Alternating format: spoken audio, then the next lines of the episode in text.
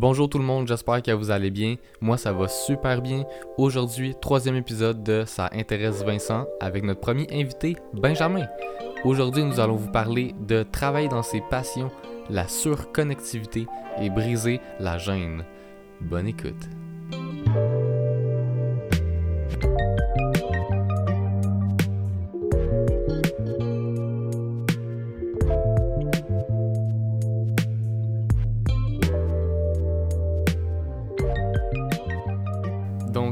Bonjour Benjamin, ça va-tu bien? Bien, et toi, Vincent? Yes, yes, ça va bien. Très heureux d'avoir mon premier invité à mon podcast. Ça intéresse Vincent aujourd'hui. Ça intéresse Vincent et? Benjamin. Ouh. Donc, Benjamin, parle-moi un peu de toi. En fait, parle-nous un peu de toi avant de commencer directement. Ok, ben en fait, par où que je pourrais commencer en disant euh, moi, ben c'est. Je sais pas quoi dire. Dans le sens que quand on dit parle-moi de toi, c'est un peu comme dire vous mou tes mots qui te sortent par toute la bouche, puis là t'as plein d'idées, puis bref. Je vais pas trop approfondir Est-ce sur que le tu veux que je te sujet. pose des questions plus précises? Ça serait mieux apprécié, je pense. Super, super. Donc, euh, on va commencer vraiment simple. T'es rendu où dans ta vie présentement? Euh, je suis un jeune homme de 21 ans qui cherche encore euh, mon avenir, disons ça, parce qu'on est pas mal des personnes qui cherchent beaucoup de, de notre avenir. Puis sinon, je, je travaille dans mes passions, par contre, comme beaucoup d'autres in- individus aussi. Que mes passions se rapprochent beaucoup de la musique, de la fabrication. Ben, en fait, je fabrique des instruments, fait ça va ensemble, et de l'histoire et des Legos. Hmm. Donc, euh, bon, maintenant, moi, je connais Benjamin depuis très longtemps. Je sais que Benjamin étudie en lutherie. Une de mes questions que j'ai goût de te poser en premier lieu, c'est c'est quoi l'insécurité que tu ressens dans ton domaine d'études face à l'obtention d'un emploi après ton diplôme? Est-ce que tu as peur de justement comme avoir tout fait ça, puis au final, tu trouves rien, ou tu es juste heureux d'avoir fait ça parce que t'aimes vraiment ça, admettons? Ben, la, la réponse est claire, c'est que ben j'ai pas peur parce que je sais que j'ai pas d'offre d'emploi après. Fait que je sais déjà que c'est autonome, puis je sais déjà que j'aurai pas une grosse clientèle à mon début, puis je sais déjà que c'est un projet de quand on parce qu'il faut que je fasse ma propre entreprise, pour eux ils savaient pas. Euh, c'est que bâtir son entreprise, ça peut prendre beaucoup d'années, pas juste au jour au lendemain, même si j'ai des cours de marketing et de comptabilité, ça se fait pas un an. Que je m'attends que d'ici 5 ans, il y a un petit quelque chose. Mais je m'attends même pas à être capable de vivre de ça d'ici 20 ans. Fait que ça veut dire qu'il faut quand même que je trouve un second emploi d'un autre domaine quand même passionnant, je sais pas c'est lequel encore, dans lequel je serais capable quand même de vivre avec. Mhm. C'est sûr.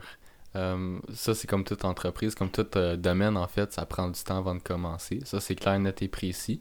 Euh, ben, dans le fond, je peux comprendre que la raison pourquoi tu n'as pas peur d'aller étudier là-dedans, c'est que tu sais qu'il n'y a pas de risque parce qu'il n'y a rien au final. C'est vraiment juste, tu fais ça pour toi, parce que ça te tente, puis parce que tu aimes ça aussi. Ouais. Donc, c'est purement passionnel. Oui, mais il y a aussi que genre je me lance là-dedans puis d'une façon que financièrement c'est pas mes propres biens et non de dépendre d'une autre personne. Fait que dans le fond, c'est je m'endette pas à me lancer là-dedans. Ça c'est aussi la bonne chose, on peut dire ça de même. Ok. Donc, tu, tu voyais vraiment qu'il n'y avait aucun risque à prendre en allant là-dedans, puis t'allais en sortir gagnant. Ouais, Mhm. gagnant ça, ça c'est pas nécessairement cl- clair, ben dans le sens que c'est sûr que je- Gagnant du personnel, genre Ouais, personnellement, intérieurement. C'est financièrement ça peut être totalement différent, mais Mhm. ça c'est- autre chose. Mhm. Non, clairement, parce que on s'entend dire que ça coûte cher quand même. euh, tu, sais, tu me parles beaucoup de tes projets, puis je sais que juste acheter le matériau, c'est comme plus cher que n'importe quel livre dans ma, dans ma technique. Donc, euh, Ouais, ben. Ouais. Ben, une, une bonne idée, en fait, pour les personnes qui nous écoutent. euh, un instrument a environ pour 1500 de matières premières, sans y comprendre la main-d'œuvre. Fait que quand tu commences un projet, il faut que tu sois sûr de ton coût. On peut dire ça de même. c'est- ça, c'est sans comprendre la main-d'œuvre, puis aussi le, le coût de l'équipement qui vient avec, parce qu'il y a de la machinerie outils. en arrière, des outils, des trucs du genre. Fait que c'est ça. Fait que ça veut dire que c'est. Quand tu te lances dans de quoi, il faut que tu sois sûr. Clairement. Je sais que, ben, moi je sais, mais les, les- ceux qui écoutent ne le savent pas encore. T'as déjà fait une guitare présentement. Oui. Ça dérangerait-tu d'en parler un petit peu, d'écrire comme le, le travail qui a été en arrière de ça, le temps que ça t'a pris, puis peut-être même le prix que tu prétends peut-être la vendre si un jour quelqu'un est intéressé pour l'acheter? Euh, la guitare, ça, en fait, c'est une guitare électrique que j'ai fabriquée. Puis c'est un modèle, euh, pour eux qui connaissent peut-être ton instrument, c'est un modèle qui ressemble un peu à RG de Ibanez. Ça donne une petite idée visuelle. Euh, je l'ai fabriqué en, en parallèle à ma technique, de façon indépendante, il y a environ deux ans. Puis je l'ai terminé l'hiver passé. Et c'est mon premier instrument que j'ai réussi à terminer parmi les autres. Parce qu'actuellement, je construis aussi une guitare acoustique et deux classiques, puis un ukulélé. Fait que c'est le premier instrument que, comme dis, c'est le premier instrument que j'ai terminé. C'est une guitare électrique que j'ai faite en parallèle. Puis honnêtement, je suis très content d'avoir construit. Elle m'a coûté quand même cher. Donc ça a pris beaucoup de sacrifices. C'était le genre d'instrument que j'arrivais après l'école. Puis de 5 à 9 le soir, je travaillais dessus à tous les jours. Puis pendant l'été, je me lançais à tous les matins. Je me levais à 9h. Puis là, je travaillais dessus. Puis je mangeais à l'accomplir. Puis en final, j'ai réussi. Puis honnêtement, ça a été quand même beaucoup de sacrifices de temps et de sommeil. Mais quand même. Par la suite, je peux dire que c'est un instrument. Euh, quand même, je suis très fier de son résultat final. Quand même un beau look, quand même très artisanal. Puis, est-ce qu'il y a une, question que j'ai un peu passé à côté? Euh, Ça, admettons, tu prétendais la vendre si quelqu'un serait intéressé Ma réponse serait malheureusement non. Parce que je vais l'utiliser comme étant une image d'entreprise, un peu de ce que je recherche artistiquement. Puis dans le domaine de clientèle qui voit l'instrument, il faut aïe, aïe c'est vraiment intéressant, ça m'intéresse, ben qu'ils viennent me voir, puis là on va discuter de projet ensemble, puis ça me mhm. ferait plaisir. Ok, donc ça serait comme un, peu, admettons, un, un magazine, euh, mais physique. Par, par, exemple, une entreprise de vêtements qui va voir euh, des fournisseurs, puis ils montrent quel type de vêtements qu'ils veulent, mais ça revient au même, mais toi, c'est littéralement comme physique devant nous. On peut la toucher, on peut la jouer avec. Exactement. Pour avoir le style que toi, tu as de, de, de, comment tu travailles les guitares. Ouais. Hmm. Malheureusement, ça veut dire que c'est quand même le premier instrument que je fais. Les prochains, il va y avoir beaucoup plus à évoluer, mais ça reste que je trouve que c'est une excellente base pour se fier vers où que l'artisan veut aller.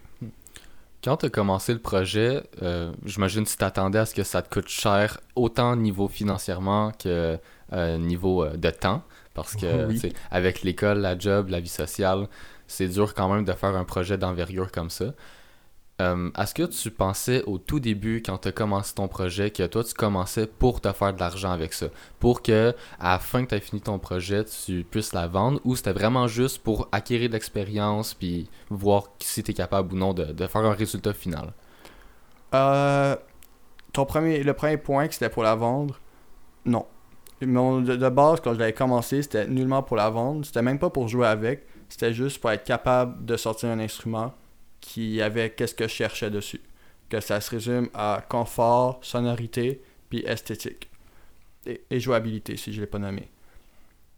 Puis c'est vraiment mes points principaux que je cherchais.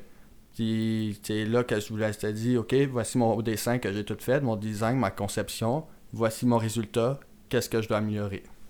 Ok, donc c'est vraiment pour acquérir de l'expérience en arrière, euh, pour ensuite justement comme améliorer ton produit, puis commencer un projet avec un client. Oui. Hmm. Ok. Donc, euh, tu as ton domaine d'études qui était quand même risqué euh, selon la vue extérieure. Pour toi, c'était vraiment pas risqué parce que justement, toi, c'était pas niveau financier, c'était niveau passionnel.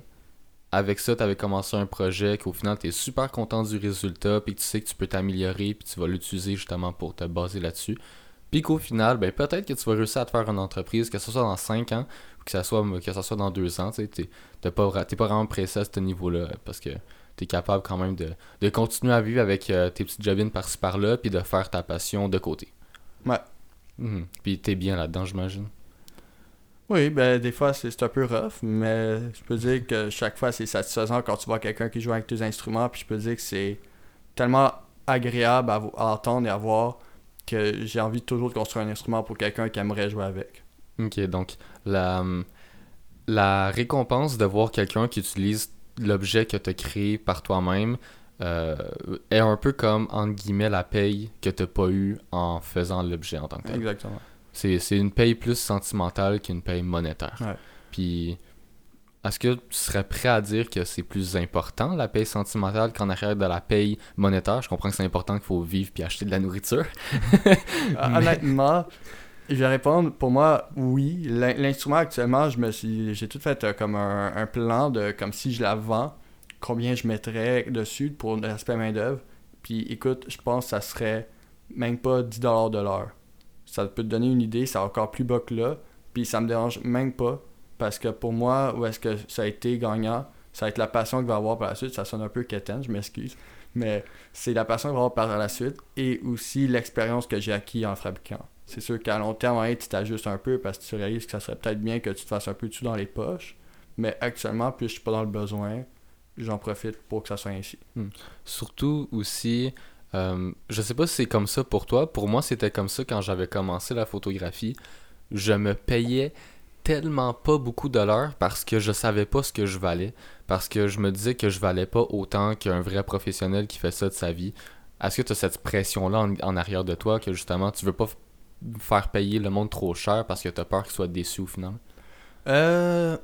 non. Je vais prendre par en fait, j'y vais sur, selon ma valeur personnelle, dans le sens que quand quelqu'un arrive et fait Hey, j'ai un instrument, j'aimerais ça faire un petit ajustement, ben si je fais juste faire trois petits coups de vis par-ci par-là pour que les cordes puissent bien sonner, je vais pas lui faire payer super cher pour les trois petits coups de vis que j'ai fait en 20 minutes. Genre, je voyais qu'une règle du gros bon sens de financièrement, c'est pas beaucoup. euh, fait c'est pour ça que j'y vais plus d'une valeur réalistique. Ok. Même si. Bon, là, c'est sûr que t'as ton, ton résultat final, ta guitare, tu me dis que tu serais même partant à me dire en bas de 10$ par heure ou proche de 10$ par heure si tu étais pour la vendre. Euh, c'est qui, pour moi, dans ma tête, vu que c'est un projet artisanal, c'est vraiment pas beaucoup. Euh, même que c'est vraiment. C'est rien, là, quasiment. Ben, pour donner une idée, en fait, l'instrument m'a euh, coûté matière première, y compris genre le shipping puis petite fourniture d'hiver, a coûté un total dans les 1750 ou 1745, euh, dans ces alentours-là même. Puis si je la vends, je la vends comme à 2000. Ok, donc tu couvres tes matières. Ouais, je- ça c'est définitif, je couvre les matières premières, ça c'est comme, c'est la manière ba- ben, ben, de base pour pas que je sois comme dans le rouge, n'est qu'à la fois, c'est comme pas assez pour vivre assez. Alors, ça veut dire comme 300$ de rentabilité sur un instrument que tu passes plus que 100 heures dessus. Il y, a, peu. il y a eu euh, plus qu'une semaine là-dedans. Là. On a besoin de. En un mois, ça serait quoi? C'est environ tu sais, 400$. T'es capable de faire l'épicerie, payer tes bills, des trucs du genre. Tandis que là, c'est du 300 pour, euh, pour 100 heures. ouais, C'est plus qu'un mois. Là. pas mal. Bon. Euh, ch- changement de sujet comme ça, Pas de problème. parce que je te connais beaucoup, puis il y a quelque chose que, que justement j'avais envie de parler avec toi. Quelque chose qu'on a déjà parlé très souvent, puis qu'on a parlé aussi avec ton entourage, pas juste moi.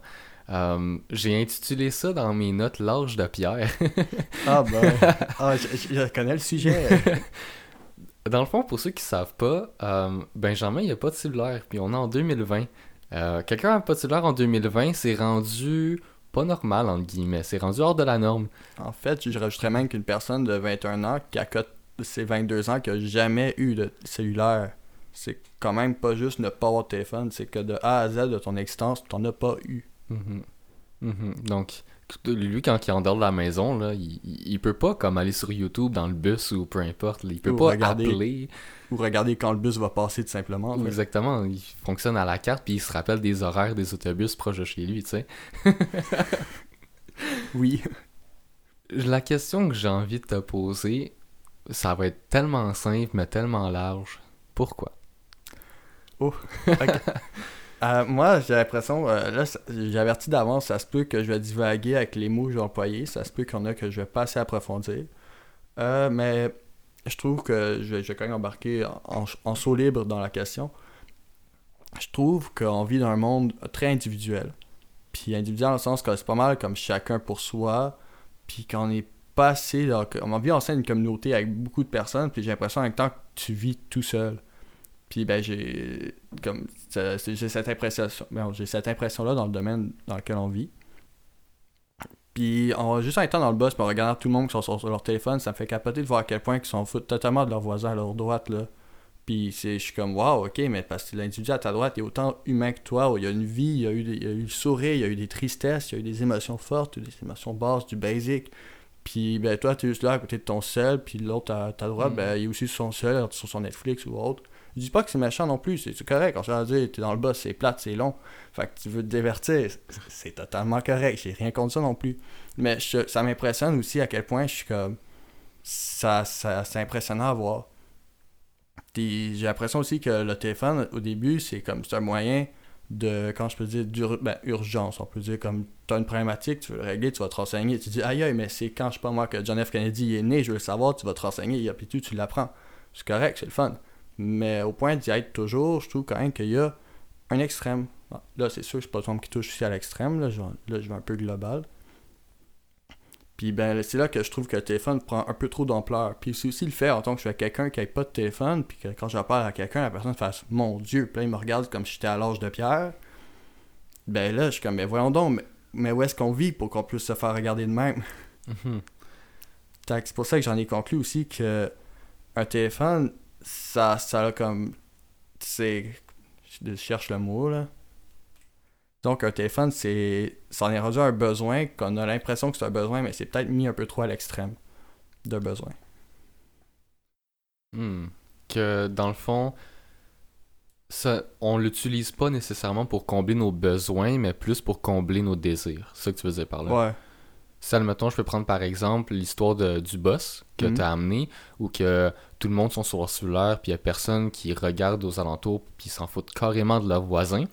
Toi, t'aimerais mieux, admettons, avoir un autobus avec une personne qui s'assoit à un banc et que il il commence une conversation avec l'autre personne à côté de lui parce qu'il sait que l'autre personne, il a du vécu, que dans la conversation, il pourra peut-être en apprendre, que ça peut être super intéressant, puis il va peut-être se faire un ami avec ça. Tandis que s'il Aussi. reste sur son cellulaire, admettons, il est individuel dans son cocon, il fait juste aller sur Facebook, Netflix ou peu importe, puis il partage rien avec le monde, entre guillemets. Ben, ça donne en même temps le sentiment d'être avec le monde, parce dans le sens que tu tu textes souvent avec Ouais, quelqu'un, la personne que t'attends, ça. c'est ça, ça se connecte, mais en même temps, t'es comme pas connecté du monde qui se passe. Mais aussi que je peux comprendre le fait que c'est pas tout le monde qui veut parler avec tout le monde dans le boss. Ça aussi, c'est comprenable, là. Mais c'est juste. Dans l'ensemble, je suis quand même impressionné de voir ça. Mais c'est comme si on, on devient tellement connecté avec le monde, le monde éloigné qu'on vient déconnecter avec le monde proche de nous. Oui. C'est comme quand on est dans des, euh, dans des chillings, dans des petits parties, puis que tout le monde est sur leur cellulaire, puis que tout le monde y pose des photos de eux qui ont bien du fun, mais qui au final, tu sais, Après, avoir la- photo, Exactement. c'est- ça arrête de sourire, puis là, ça envoie. Là, ils sont sur comme- le divan, puis ils s'ennuient un peu, tu sais. Ça, c'est justement, ça m'impressionne de voir ça. Justement, dernièrement, j'ai eu le débat avec ma copine, puis elle, m'expliquait, oui, mais moi-même, supposément, je suis pas mieux. Ben, supposément, je veux pas abaisser son, son commentaire, là. Je m'excuse.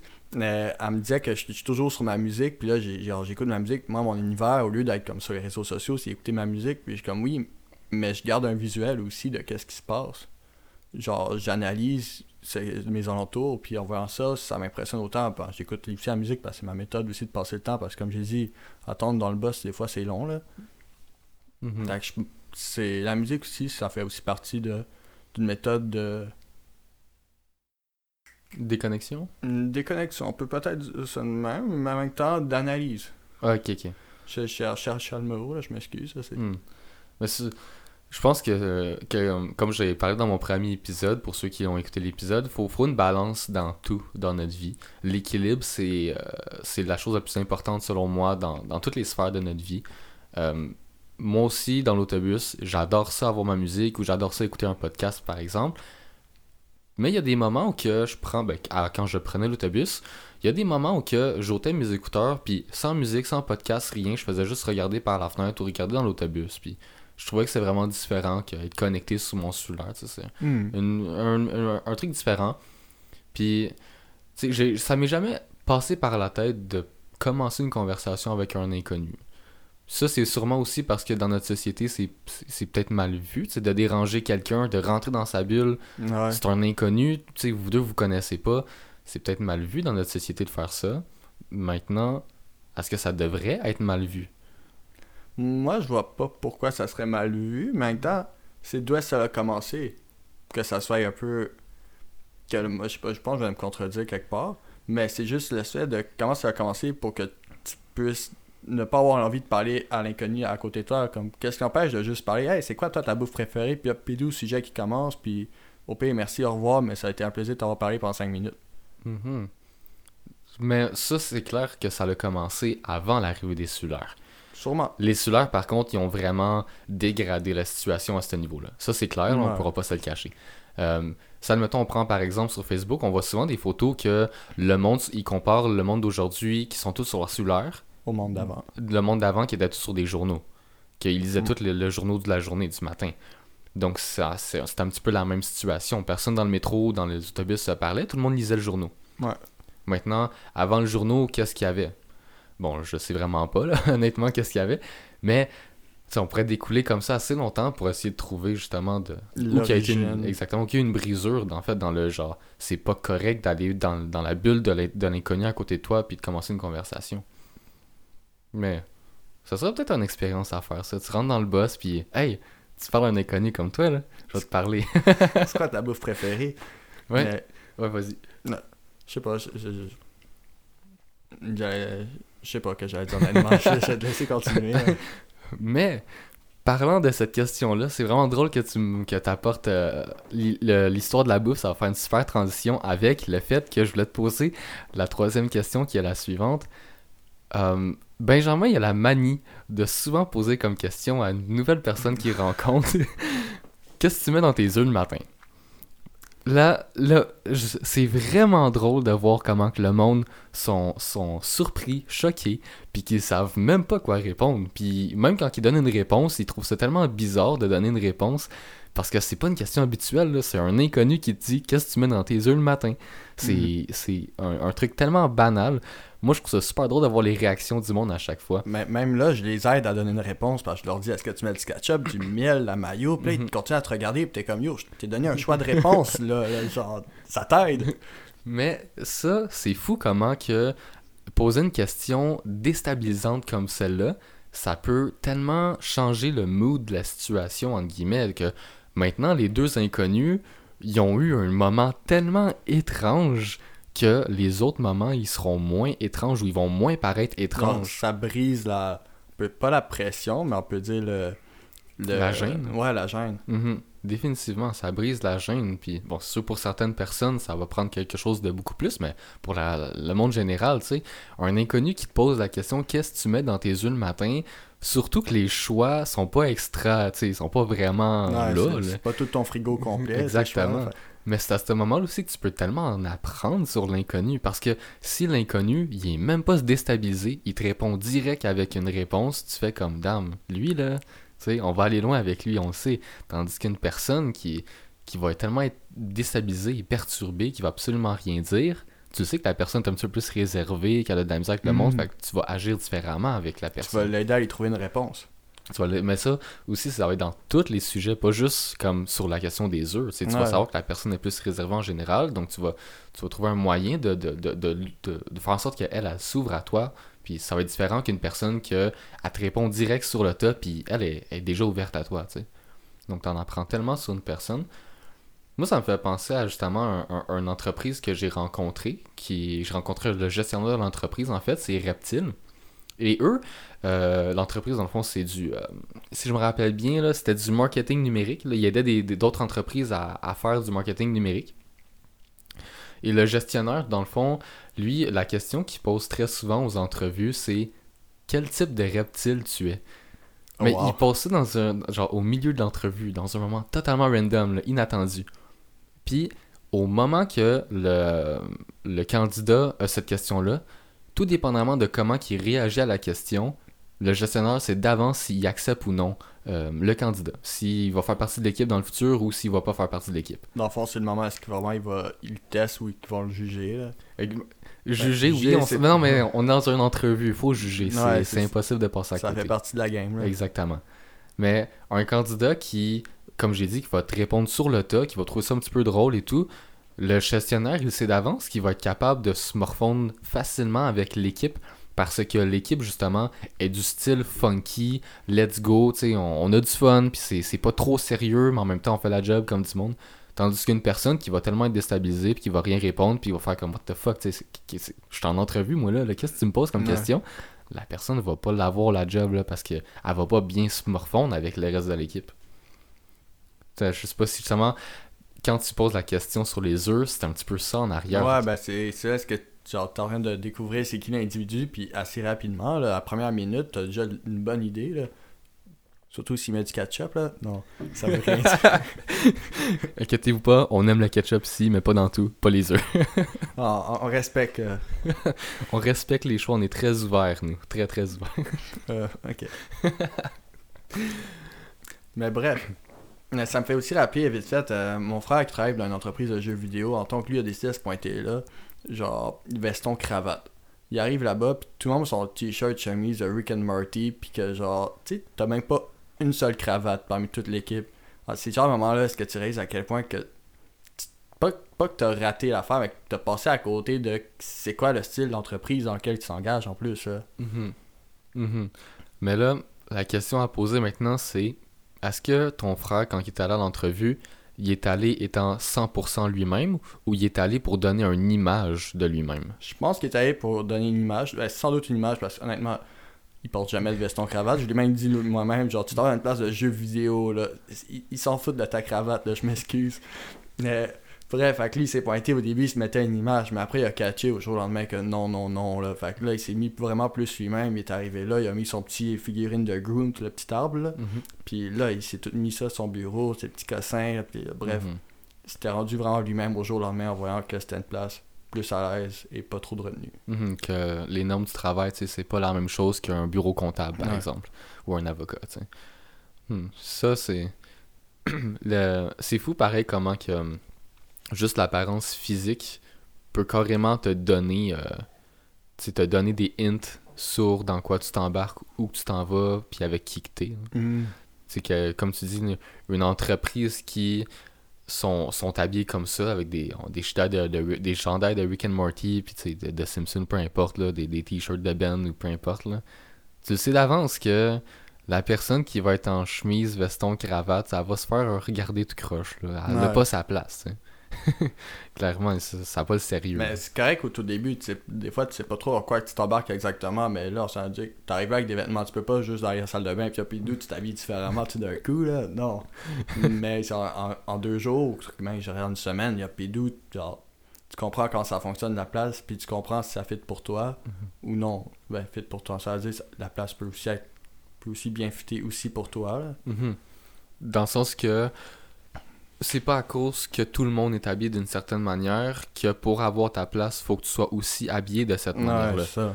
Là, je parle pas d'un bureau comptable. Là, ils ont des normes un petit peu plus pré- c'est strict à ce niveau-là.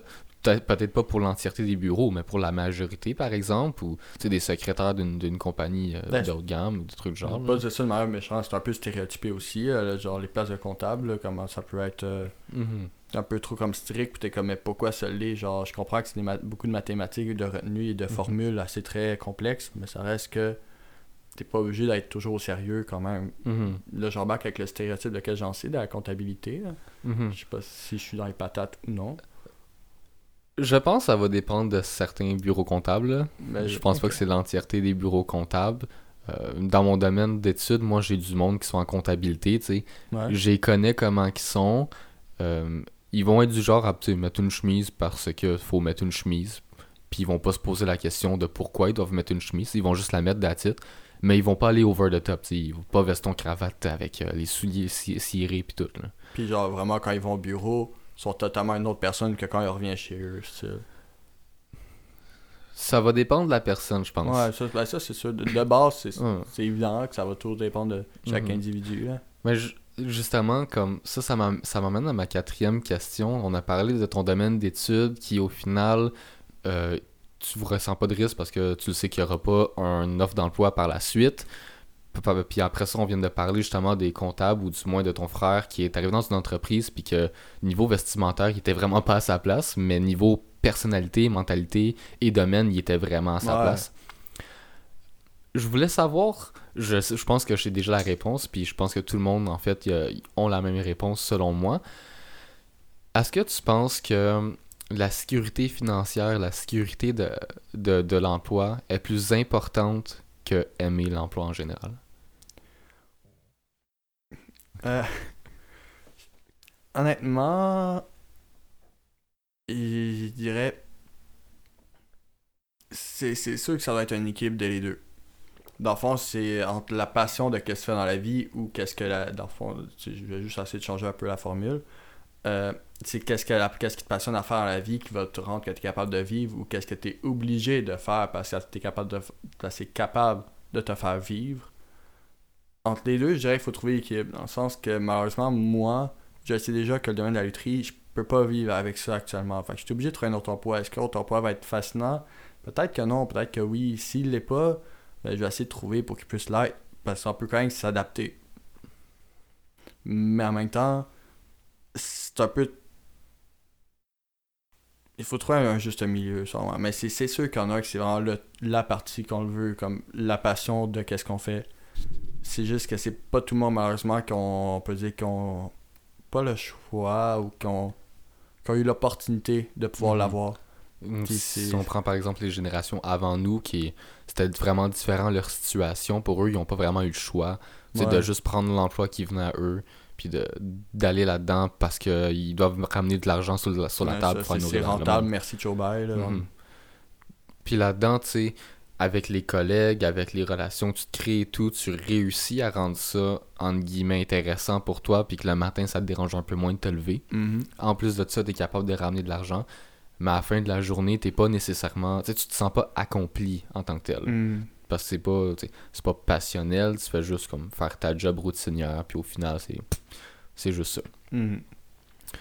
Pour moi, personnellement, c'est vraiment plus important d'être heureux dans ce que tu fais que d'être capable de vivre à ta pleine capacité dans ce que tu fais. Dans le sens que si tu es capable d'être heureux, puis de, au final, à la fin du mois, tu es, quand même serré, tu es juste capable de payer tes billes, manger un petit comme du monde, là, on s'entend, puis Mhm. avoir peut-être une ou deux sorties pendant une fin de semaine. Moi, pour moi, ça, c'est juste parfait parce que au moins 7 jours sur 7, tu es heureux. Eh, ça, j'approuve. Genre, il y a aucun. Genre, je, je verrais pas pourquoi quelqu'un dirait non. Et c'est juste la problématique, je pense, dans la communauté dans laquelle on vit, c'est justement que c'est trouver la stabilité de ça est justement très difficile. Puis c'est là, je pense, le défi, ou comme est-ce qu'on pourrait peut-être, en communauté, essayer de trouver une solution à cette problématique. De Mm. comment réussir à passionner le monde. Mm. De genre, même si c'est un emploi que t'aimes pas trop, réussir à ce que l'emploi lui-même peut rendre- le rendre passionnant, sans que toi-même et ton équipe doivent le faire. Puis de pas, pas passionnant dans le sens quand on ça dit Ah, genre toi t'es quelqu'un comme ça, fait dire l'autre, tiens, je te laisse du temps de libre pour aller en enfer, vas-y, puis y'a pidou, genre va t'amuser. Puis on te laisse libre aussi à ta vie. Puis là, ça viendrait un peu compenser le fait, en tant que tu dis qu'en final, ta semaine, t'es quand même content parce que t'as aussi du temps à faire ta passion et pas seulement faire du 8 heures, 5 jours semaine, puis qu'à la fin, t'es juste brûlé, puis t'as même pas eu le temps de faire quelque chose de passionnant. Hmm, je comprends, je comprends totalement. Puis j'a- j'approuve en fait ce- cette méthode-là. Euh, en- encore en 2020, malheureusement, les, beaucoup plus avant, mais encore en 2020, les boss ne prenaient vraiment pas en compte les employés en dessous de lui. Quand que, au final, euh, la raison pourquoi t'es boss, c'est à cause de tes employés. Ouais. Si t'as pas d'employé, t'es pas boss. Si t'es pas boss, t'as pas d'argent. Donc, tu devrais carrément, tu sais, de la manière qu'on voit un boss, c'est les employés sont à genoux devant lui puis qui, qui donnent des raisins dans la bouche comme le César, là. Ben, c'est le principe de la pyramide. là. Exactement. Tandis que moi, dans ma tête, c'est que je la vois inverser, cette pyramide-là. C'est que je vois le boss en dessous de tout, même s'il gère tout, mais c'est que il est, tel- il est en dessous de tout parce que c'est à cause de ses employés que, au final, à la fin de la chaîne de montage, il y a un produit fini, tu sais. Puis qu'il y a un produit qui peut se faire vendre. Ben, sûrement, on devrait pas voir fait, l'image comme étant une pyramide, parce que là, on voit ça comme étant une grandeur de masse. Longtemps, la base de la pyramide est beaucoup plus Mhm. large que le haut, mais sûrement, on devrait plus voir ça comme étant une échelle, qu'en fond, c'est toujours de la même largeur. C'est toujours égal. Puis c'est là, est-ce qu'en tant que le boss, c'est plus facile de le mettre en haut, au milieu ou en bas, parce que, il y a, en tant, on s'en dit, dans une entreprise, il y a peut-être 100 fois plus d'employés qu'il y a de- d'employeurs. Mhm. Fait que C'est pour ça que si tu visualises ça comme étant une pyramide, c'est un peu absurde. Mais je le voyais plus comme pas nécessairement par le nombre de têtes, mais par le titre. Ouais. Dans le sens que le, le premier titre, tout en bas de la chaîne, c'est le boss, puis tout en haut, c'est l'employé ou le concierge ou le, Mhm. le cleaner. Donc, euh, on a juste complété en pyramide, mais ça serait échelle, admettons. Ouais. Mais par contre, moi, ce que j'ai découvert dans, dans mon domaine d'études, puis c'est quelque chose que je euh, préconise beaucoup plus qu'un- qu'une hiérarchie en tant que telle, c'est euh, qu'une hiérarchie verticale, c'est une hiérarchie horizontale. Que tout le monde est sur que tout le monde est sur la même lignée, que tout le monde est égaux dans le fond L'égalité de chacun. que un employé a le, pas le même pouvoir parce qu'il faut pareil avoir des étiquettes pour qu'il y ait quelqu'un qui soit le- qu'on- pour qu'on puisse contacter quelqu'un quand il y a un problème puis qui puisse se régler facilement par exemple mais que dans, la, dans les niveaux décisionnels niveau importance et tout l'employé est au même niveau que le boss son, de son moment, en fait, c'est plus rapprocher les égalités. Dans le fond, ça serait en ce moment, au lieu que ça soit quand on des extrêmes, ça serait vraiment de rapprocher ça. C'est là est-ce que ça viendrait en plus mettre l'étiquette de lui qui prend la décision, mais qui doit écouter les autres parce qu'ils sont comme rapprochés? Plus de ça. Fait que c'est comme Mhm. pour ça que je dirais plus rapprocher les, égalités. Mhm. Si, je peux prendre par exemple euh, mon, club d'entrepreneurs de mon école, que je, je suis euh, coprésident, donc on, est deux présidents dans le, club et on a des, euh, VP en dessous de nous et on a après ça des, membres. Mais de la manière qu'on a, qu'on a fait, qu'on a positionné, nous, notre hiérarchie, c'est vraiment que tout le monde est un à côté de l'autre. On a simplement des titres à côté de notre nom. Parce que il faut pareil qu'il y a quelqu'un qui gère les situations, qui a un membre n'a pas nécessairement le- les connaissances pour gérer les situations. Donc, je peux comprendre l'histoire de rapprocher les égalités. C'est vraiment ça qu'est-ce qu'on fait, dans le sens que le membre il a autant de pouvoir que le boss, il a tous les bénéfices que le boss. Mais par contre, le membre, il peut pas nécessairement régler les mêmes problèmes que le boss. Ouais. Donc à ce niveau-là, c'est c'est plus les connaissances qui vont, qui vont éloigner le monde. C'est pas les. euh, les euh, c'est pas les. euh, pas, voyons. Je, je, sais pas quoi. J'allais dire les limites dans, dans une entreprise. Dans le sens que, à cause que t'es membre, t'as juste le droit de faire ça. Non, non, non. c'est c'est pas ça. C'est à cause que tu connais pas comment faire ça, moi je vais le faire. C'est vraiment plus ça. Genre de manière plus fréquente, en tant que nous, quand on est pas mal tout. Ben, moi et toi, quand on est étudiants, genre au salaire minimum, ou du moins, que dans ce rapprocher-là, c'est c'est pas à toi de gérer l'horaire, puis c'est plus à ton employeur de le faire, puis on s'est dit que même si c'était à toi, ben, des fois, tu préférais mieux que ça soit l'employeur, question que ça soit pas anarchique quand tu arrives au travail. Ouais, parce que lui, il sait justement genre qui qui doit aller où, puis pour être sûr qu'il n'y ait aucun trou qui manque, Ouais. ou peu importe. Donc, ouais. Mais ça, euh, dans les, de- par contre, dans, dans les entreprises réelles qui ne sont pas des, euh, des entreprises collaboratives, qui sont des, entreprises vraiment comme pour faire de l'argent, puis faire des, profits à, longueur d'année, euh, c'est vraiment pas préconisé ce- cette méthode-là de- d'avoir une hiérarchie horizontale. Eux, c'est ça marche vraiment vertical, puis les limites d'un d'employé sont, sont mis dans notre face. Si tu vas dans un Walmart, c'est clair, net et précis que l'employé, il est vu comme un employé par les autres personnes qui sont en haut de lui. T'es juste un numéro dans une boîte. Non. Je trouve ça vraiment triste en 2020. Ben, en même temps, c'est vrai que là, est-ce qu'on a comme entendu une confrontation aussi de d'anciennes générations et de nouvelles, puis d'anciennes idéologies et de nouvelles. C'est vrai que les anciennes ont été, été beaucoup affectées aussi par des anciennes des anciennes, puis que là, on essaie un peu de brasser la sauce depuis plusieurs années, ben, je dirais même des décennies.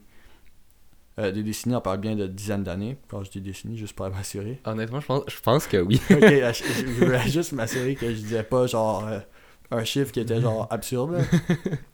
Mais ça, fait quand même plusieurs dizaines d'années, je dirais, que il, y a- il se fait quand même du changement. Attends, moi, euh, en 2010, je sais que j'étais pas mal jeune, j'avais comme quand même 12 ans ou 13, là, laissez-moi une chance. mais j'ai pas l'impression qu'il y avait la même vague qu'actuellement que qu'est-ce qu'on vit. Je sais pas si tu visualises un peu de qu'est-ce que je veux dire. C'est. Puis- euh, Oui, vas-y, excuse-moi. ben, l'impression qu'il y a aussi des mouvements de pensée qui de beaucoup plus de s'affirmer, de se montrer et autres. Puis que juste ça, je trouve que c'est déjà une très bonne preuve de que notre société en ce moment s'évolue d'un bon pas et d'une manière rapide aussi. Puis je pense que qu'est-ce qui manque encore, c'est du temps. Puis de l'affirmation. C'est c'est une conversation que j'ai eue justement avec, euh, si je me rappelle bien, un de mes professeurs, mais je suis pas sûr, bref, euh, que dans le fond, nous, notre génération, elle est vraiment plus euh, affirmative sur qu'est-ce qu'on veut. Euh, qu'est-ce qu'on oui, qu'est-ce qu'on veut premièrement, mais qu'est-ce qu'on vaut aussi. Ouais. Dans le sens que on sait qu'est-ce qu'on vaut, on sait qu'est-ce qu'on est capable, puis on veut pas se faire rabaisser. On veut pas se faire non plus limiter par qu'est-ce qu'on est capable présentement, parce qu'on sait que dans le futur, on va être capable d'encore beaucoup plus.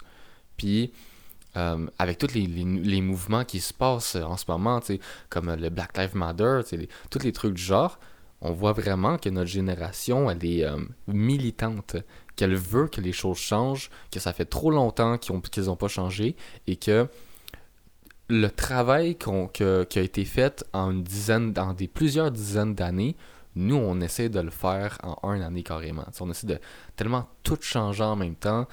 On veut que ça avance, on veut que les choses changent. Hmm. Mais je pense que ce qui vient faire la problématique, c'est qu'il y a du- des personnes, mettons, de, on peut dire, le- les hauts pouvoirs comme de, de la pyramide, je reviens là-dessus parce que c'est comme la problématique qui se passe, c'est que eux, c'est des personnes qui ont peut-être pas encore cette pensée-là qui, qui ont de la, ou du moins qui ont de la misère à l'affirmer ou de le bien mettre en route à notre société. Ou qui la comprennent pas. Ouais, ou peut-être même qu'ils la comprennent pas. Puis que c'est à cause de ça que ça peut mettre des bâtons dans les roues de qu'est-ce Mhm. qu'on essaie d'avancer. Mhm. Parce que quand, que quand tu vois quelque chose que tu n'as jamais vu auparavant, pour toi, c'est quasiment comme c'est du, euh, du girabia, quelque chose de. de- que, tu, que carrément tu peux même t'en foutre, puis ça va rien changer de ta vie. Tu jamais vu ça, puis peu importe. Là. Ouais. Puis euh, ben, ça, ça me fait penser à, à notre système d'éducation présentement. Euh, le nombre de fois que j'ai eu des conversations avec le monde, puis qu'au final, on se disait, bon ben, notre système d'éducation, ça vaut de la merde. moi, moi, ce que j'ai peur, c'est que le, le monde qui sont présentement dans notre système d'éducation, qui le gère, ils vont former le monde qui vont entrer justement de notre génération dans ça, de la même manière que eux ils, ils ont été formés. Ben, Mm, nous, ça, on a déjà passé par là aussi. hein. ouais, clairement. Nous, on, on a passé par là, puis on sait qu'est-ce qui marche pas, on, on connaît les lacunes et tout. Mais j'ai pareil peur que, à ce niveau-là, le changement, il soit beaucoup plus lent. Beaucoup... Que c'est, ça sera pas le même, change- le même changement comme dans les méthodes de pensée dans notre société. Mm. Là, Actuellement, en même temps, il faut s'en s'en dire, les personnes souvent de, de la discussion qu'on est en train de, de- de mettre là, c'est que c'est du menton que ça prend beaucoup de temps avant qu'ils puissent mettre un pied aussi. En ton, on parle en ton d'éducation, en ton les professeurs ou autres. À ça, dire la personne avec qui tu as eu la discussion, ça, ça date de combien de temps juste par hasard? Que j'ai eu ces discussions-là sur le système scolaire, Ouais. euh, je pourrais te dire que comme à tous les mois, j'ai ces discussions. J'en, ai eu une ce matin, en fait. Ah, puis en tant la personne avec quel âge par hasard? Euh, mon âge, 21. ton âge, ça. Puis, en tant la personne, j'ignore c'est qui, mais en tant qui embarquait à devenir professeur, justement, ben, il y a aussi la problématique de pas être professeur, c'est très complexe, puis vraiment, en plus, être à temps plein pour que tu puisses vraiment donner ton propre plan de cours. En tant qu'on dit qu'il faut moins que l'élève apprenne ça, ça, ça comme matière de base, que tu comme, ouais, ok, pourquoi pas. Ben, ça prend beaucoup de temps, puis c'est ce temps-là qui vient un peu comme donner la problématique de faire changer, en plus, on peut dire, le- le système d'éducation, parce que là, c'est comme c'est encore le conflit de la vieille méthode, puis essayer de me remettre la nouvelle, mais que là, il y a de quoi qui fait tout ralentir, puis que là, c'est comme difficile à remettre ça. Parce que tu penses aussi là-dedans, c'est que le monde qui entre dans ça, les nouveaux professeurs, ils ont peur justement de sortir de la boîte, puis au final, comme, perdre la job? Mm, définitivement. C'est un peu comme quand tu rentres euh, à n'importe quel travail, puis là, tu fais, ben là, ça, ça manque de sens, mais que t'oses pas trop le dire à haute voix parce que t'as pas trop envie non plus qu'on travaille, ou qu'on fait juste te kick out en disant, ben toi, tu causes problème, bye bye, là. Fait que c'est c'est sûr que genre cette problématique-là, puis c'est tellement fréquent que sûrement que la- une bonne, je dirais, ben, là je vais par statistique improviser, mais sûrement que le trois quarts des professeurs, de jeunes professeurs, peut-être qu'eux vont juste euh, fitter dans la boîte, on peut dire ça comme ça, par peur de perdre leur emploi, que ça fait déjà plusieurs années qu'ils travaillent là-dessus. Mhm. Ça me fait penser quand on a des remplaçants, le nombre de fois qu'on a eu des remplaçants qui étaient deux fois plus stricts que notre professeur de base, puis que les remplaçants, c'est souvent des jeunes professeurs qui vont bientôt devenir des vrais professeurs. C'est quand même absurde, parce que c'est eux qui se rapprochent le plus de nous, puis qu'au final, c'est eux qui sont plus éloignés que nous, euh, niveau de comment que les choses devraient fonctionner, avec les lacunes que tous les deux on a passé au travers. Ben, en même temps, à l'inverse, c'est quand on est jeune, on apprend qu'on a un remplaçant en disant qu'il y a le mot euh, niaiser qui apparaît assez fort dans notre tête. Fait que- Ça, Donc, c'est aussi peut-être ça que le- ben, l'enseignant il est un peu écœuré de se faire niaiser à chaque oui. fois ou remplir les trous qu'il doit faire. Puis que là, là, parmi tout ce mélange-là dans sa vie, ça l'écœure. Fait à cause de ça, il a pas envie d'être happiness comme ça se peut pas devant tous les élèves qui le niaisent. là. C'est- il y a peut-être aussi ça là, comme enjeu qui embarque. Là. Mhm. Je comprends totalement parce que euh, quand on prend par exemple des. Moi j'ai eu un professeur qui avait proche de la 80 ou 70 tu sais, il était dans 70 me semble. Puis c'est le professeur que ça faisait tellement longtemps qu'il enseignait que lui, le système, là, euh, c'était genre, il faisait vraiment ce qu'il voulait. Il y avait des cours que ça ne tentait pas d'enseigner. Il textait aux élèves, ben moi ça me tente pas de donner mon cours, tu sais, venez pas. Mais il avertissait pas l'école qui donnait pas son cours. Fait qu'il y avait pas comme un manquement, entre guillemets, dans ses journées de congé, dans ses journées de maladie. Puis ça passait tranquille, ça passait crème. sinon, il, a, il annulait des moitiés de cours comme ça, puis ça passait crème aussi, tu sais. Ben ça, c'est aussi intéressant comme approche. Ben, approche dans le sens que ça vient aussi de vivre pour la passion, si je reviens un peu avec le sujet qu'on a auparavant, dans le sens que lui, il se disait, aujourd'hui, ça me tente pas, pourquoi pas? Je dis pas que c'est correct que toutes les profs devraient faire ça, dans le sens de dire que hey, l'école va être écœurée de payer pour rien des, des professeurs. Ben, je dis payer dans- pour rien dans le sens qu'il y a comme une journée qui s'est mis Mhm. off sans le dire. Exactement, jouer une maladie pas comptée, puis... euh, Non, ouais, c'est ça. C'est ça, c'est peut-être pas trop correct, mais en sens, en même temps que lui, il, ça ne tente pas d'avoir comme. de mettre, euh, disons, d'être écœuré de sa job, avoir une écœur en titre, puis de, de juste comme vivre avec. Fait que lui, il se dit, ben pourquoi pas, go, on arrête ça là, puis au pire, les élèves vont être contents. Ou du moins, mhm. ça dépend, je connais pas la- la- le prof ou le cours ou quoi que ce soit. Ah, c'était, carrément personnel euh, de pas aller au cours, là, ça y tentait juste pas, puis Bon, il pensait, tu sais, il pensait pas nécessairement à nous, il, il était quand même égoïste à ce niveau-là, tu sais. ok. Mhm.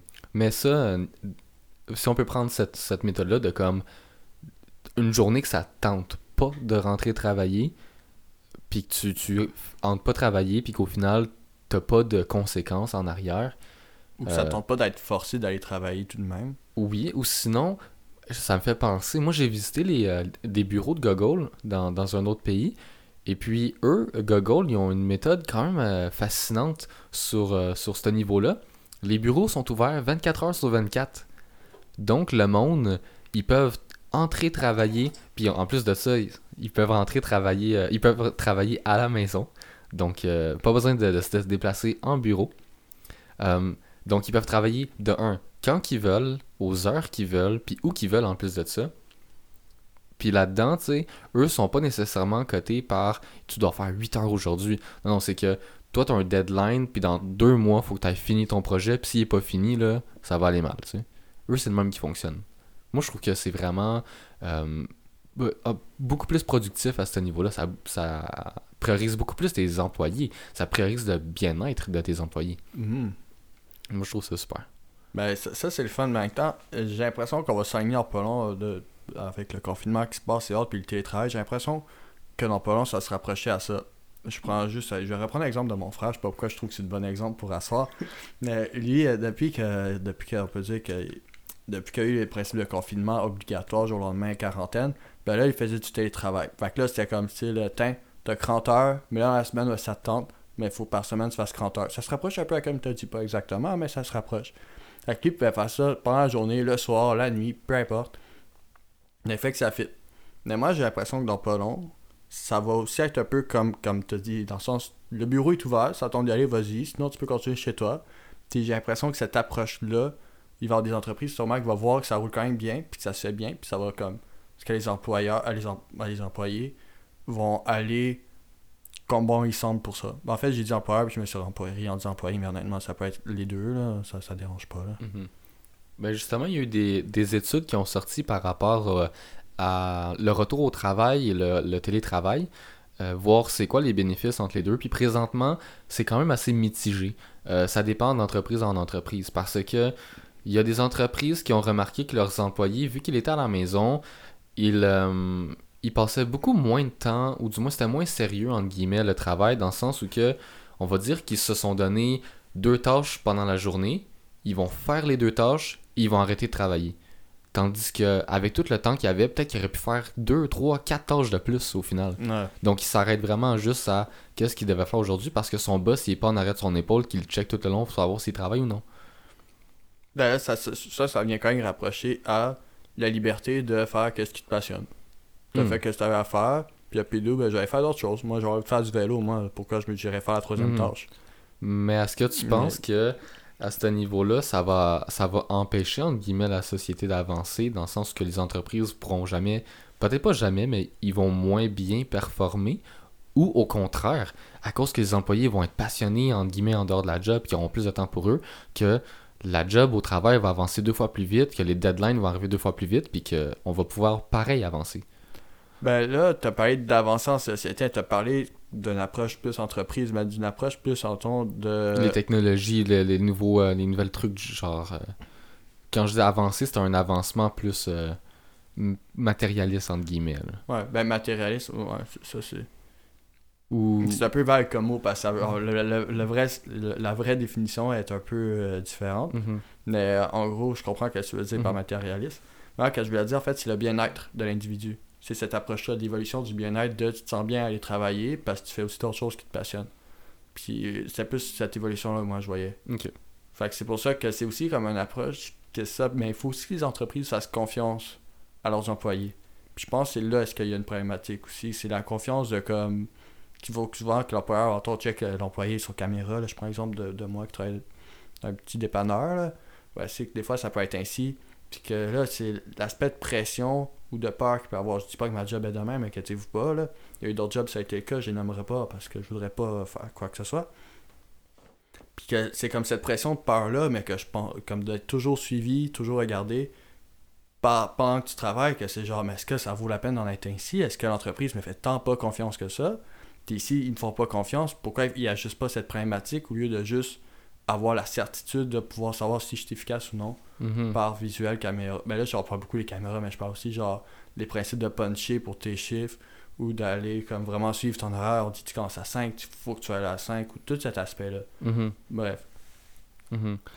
Mais euh, je, avant, je- par contre, que tu aies embarqué sur ce- le niveau de, de, de surveiller ses employés et tout, tu as parlé du fait que euh, l'avancement dans le bien-être des employés dans la société. Il y a- une question random qui m'a popé par la tête qui a été et si, admettons, on était plus heureux à l'âge, tu sais, comme euh, pas à l'âge de pierre, mais à l'âge où il n'y avait pas de technologie, que le monde il chassait pour manger et tout, puis qu'après ça on a évolué, entre guillemets, vers la société qu'on a aujourd'hui et dans la société du futur. Mhm. Si, admettons, on était plus heureux avant à chasser pour manger et tout, est-ce que au final, ça serait pas mieux de retourner par en arrière, que notre évolution, elle aurait été, entre guillemets, inutile? Moi, je pense juste que je dirais pas qu'on a une évolution inutile. On a une bonne évolution, surtout, euh, je, là, je vais surtout embarquer. C'est un peu contradictoire de ça en situation, mais euh, de surtout médecine. ça, en, en Ouais, plein confinement, en plein confinement, ça. Mais là, j'ai surtout embarqué là-dessus, dans le sens que, genre, on utilise des méthodes qui sont beaucoup plus intéressantes, qui vont vraiment aider à- au bien, le bien-être. Mais là, je dis bien-être, pas en sens sentimental, mais vraiment aussi dans l'aspect physique, mais même sentimental, dans le sens qu'il y a beaucoup plus de psychologues auparavant. Là, on parle de. Il y a, il y a- il y a 50 ans, un psychologue, c'était vraiment quelque chose de. ben, je dirais pas pas correct, mais disons que c'était comme. C'était moins bien vu, là. Ça, t'étais vraiment spécial. C'était bon, Mhm. supposément un psychologue, mais je disais spécial, comme sont les autres. Ben, honnêtement, j'étais pas là il y a 50 ans, genre, je veux pas juger ça, là.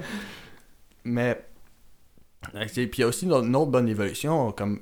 Maintenant, on peut tellement communiquer facilement, voir, hey, la Chine, ça ressemble à quoi, t'es pas obligé d'y aller. Je sais que toi, t'es allé, parle-moi-en pas, là. Mais. c'est dans ce sens-là, comme là, tu peux vraiment voir des trucs comme. t'es- on évolue rapidement, on connaît rapidement des choses. Tu es curieux à savoir c'est quand John F. Kennedy est né, tu peux le savoir d'un coup. C'est le fun.